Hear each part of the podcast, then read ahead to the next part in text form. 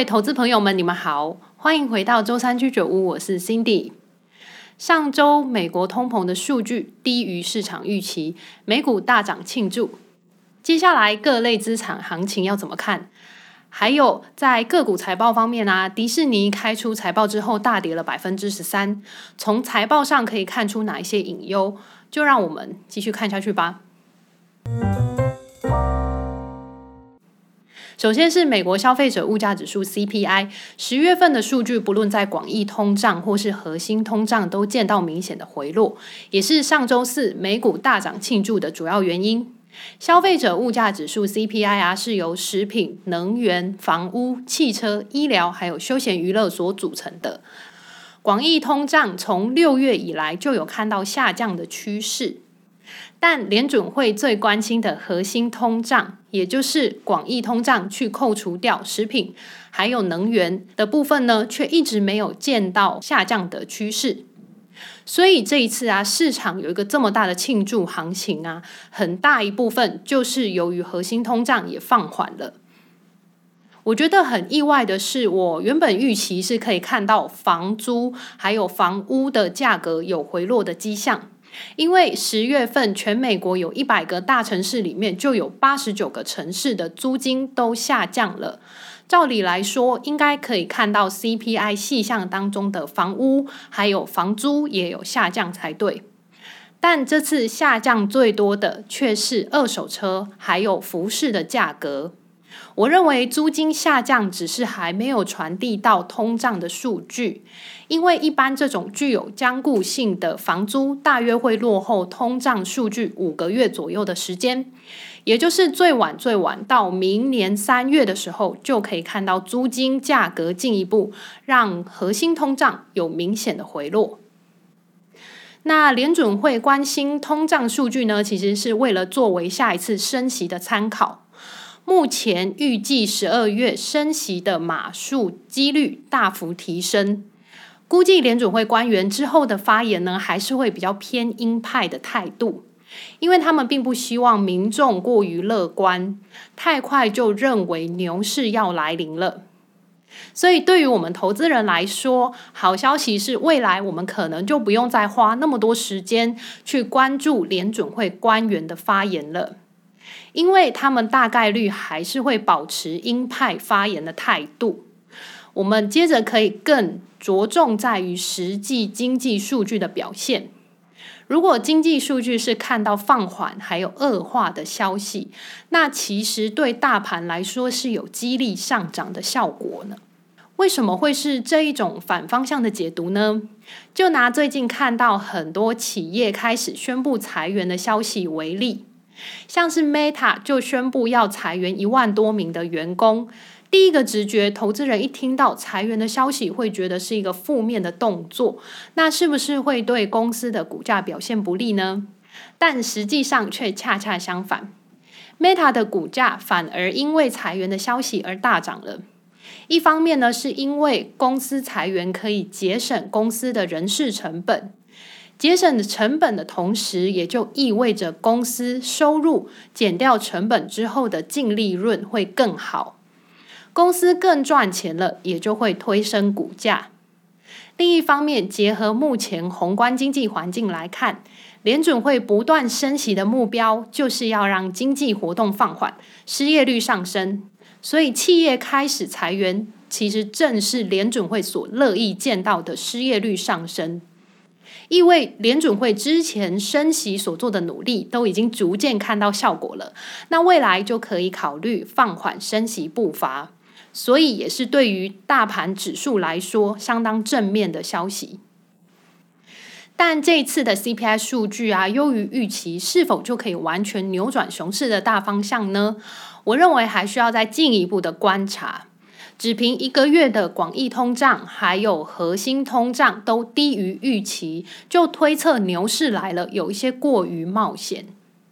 因为像今年八月公布七月通胀数据的时候，也是低于预期的啊，股价当时也有一波小反弹的情况，但之后连续两个月还是继续开出高于预期的数据，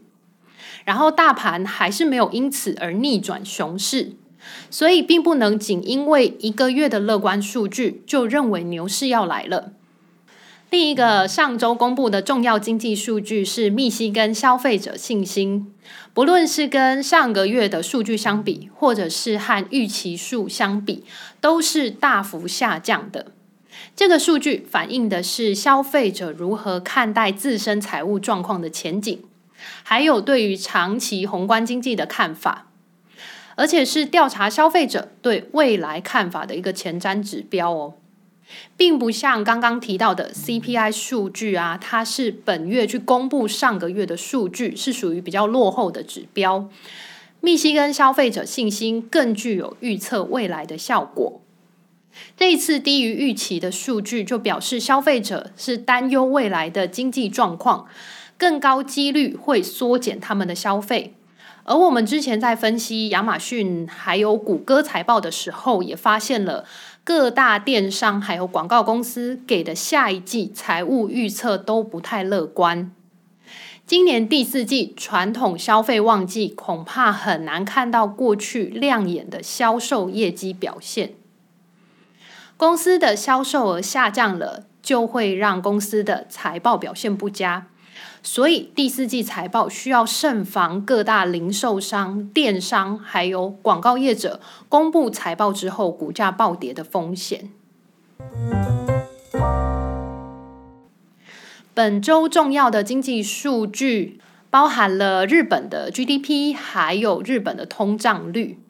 日元上周随着美元指数的回落而大幅升值。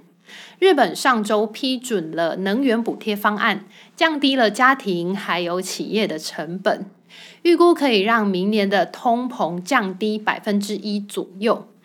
但预估能源补贴将对日本 GDP 提振的效果有限，反而会使得日本政府必须要发行更多债券，债务问题恐怕会更加恶化。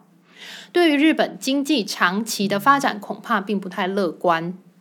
预估本周日经指数将持续在两万六到两万八之间箱型整理。短线自十月以来，股价形成了上升通道，所以我们的股价预测模型对本周日经二二五为看多。不过长线上就是需要注意刚刚提到的日本财政的问题。另一个众所关注的消息啊，是中国传出了放宽防疫的政策。取消原本的熔断机制，熔断机制就是各个航空公司入境到中国的航班，如果发现有旅客染疫，就会被暂时停飞一至两周。未来不仅是取消了这个熔断机制，还把核酸检测从两次降为一次，隔离的天数也从原本的七加三缩减到了五加三。严谨的防疫政策总算开始往一个更加开放的方向走。有望在短期带动中国大盘的走势，所以我们的股价预测模型对于中国上证指数本周的表现预测为上涨。不过，中国啊，才在上个月的二十大会议宣布清零政策不松绑，所以预计要看到完全开放的防疫政策，恐怕需要等到明年两会的时候，也就是二零二三年第一季的时候。本周，美国将开出新屋开工，还有营建许可这两个经济数据，是我们可以进一步去观察房地产是否放缓的重要依据。目前美股三大指数当中啊，我认为纳斯达克是最具有投资价值的，因为它的下档风险是相对有限，而上方的获利空间比较大，停损位置可以设置在前一次的低点，大约在一万零五百点左右。虽然美股上周大涨了百分之五以上，但仍无法视为全面反转进入牛市。投资朋友们还是需要多加留意下方风险。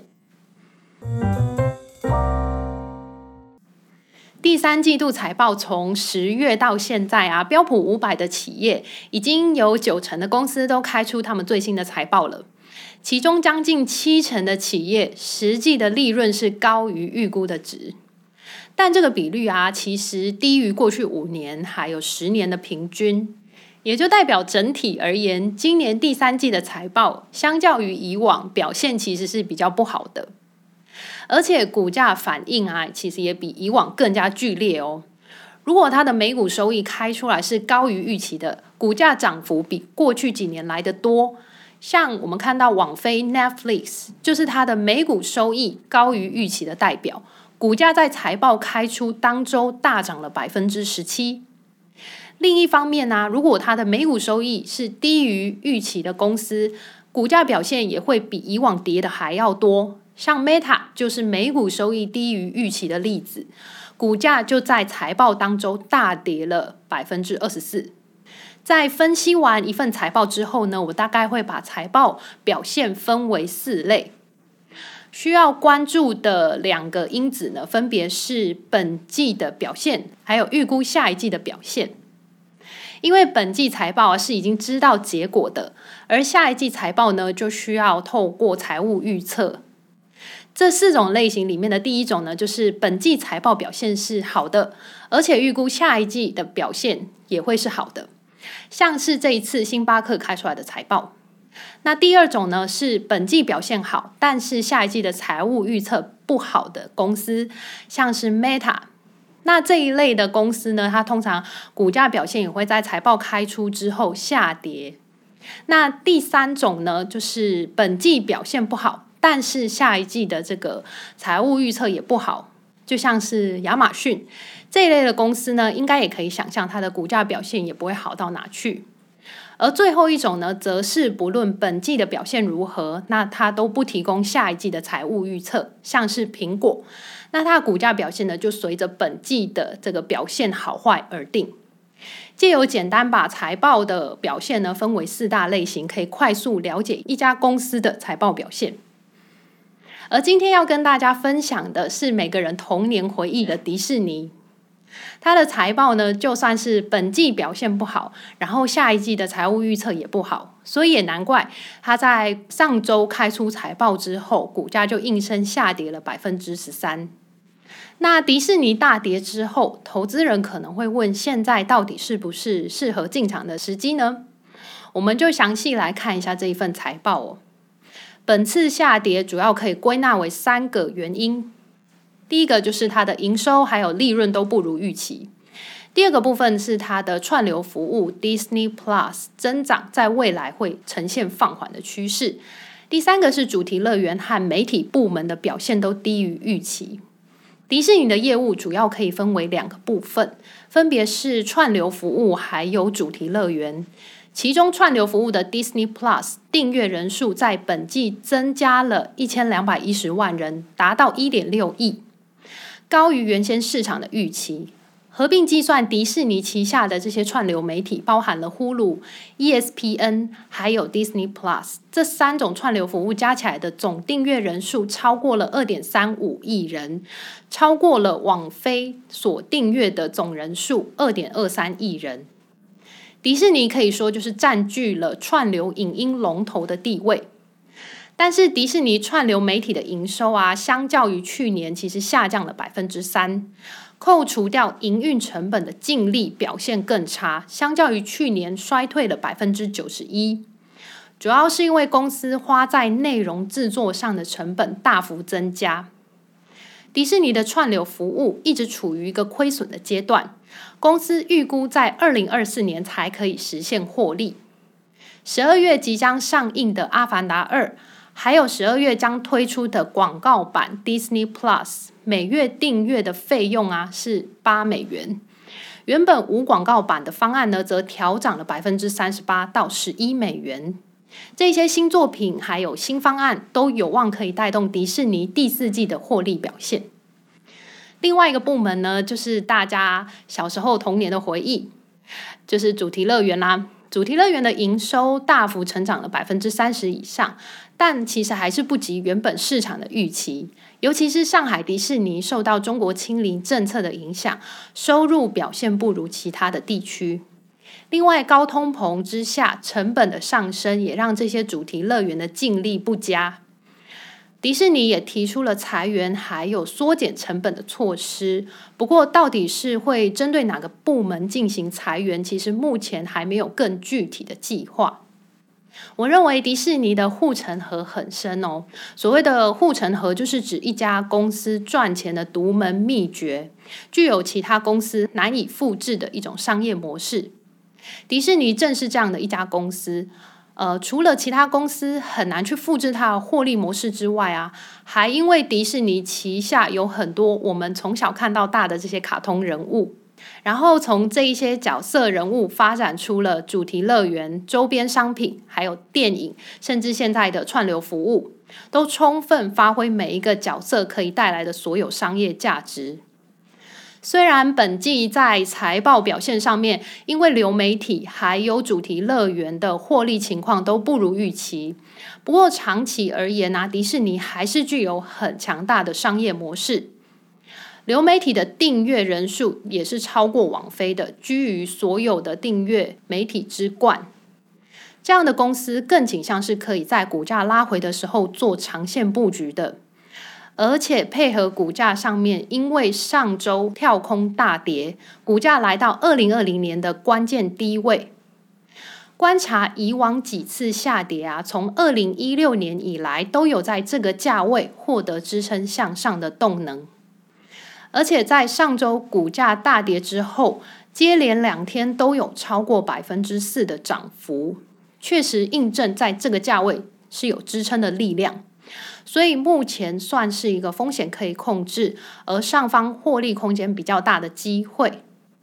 除非股价有进一步跌破八十六美元，不然此时做多的胜率应该是会比做空还要再好一些。本周会公布财报的重要企业有零售巨头沃尔玛，还有人工智慧芯片大厂英伟达。我在下周也会为大家详细解析这两家公司的财报。以上就是本周周三居酒屋的内容啦。喜欢我们的节目，请务必按赞、订阅、分享，还有开启小铃铛。祝各位本周投资顺利，我们下周见喽，拜拜。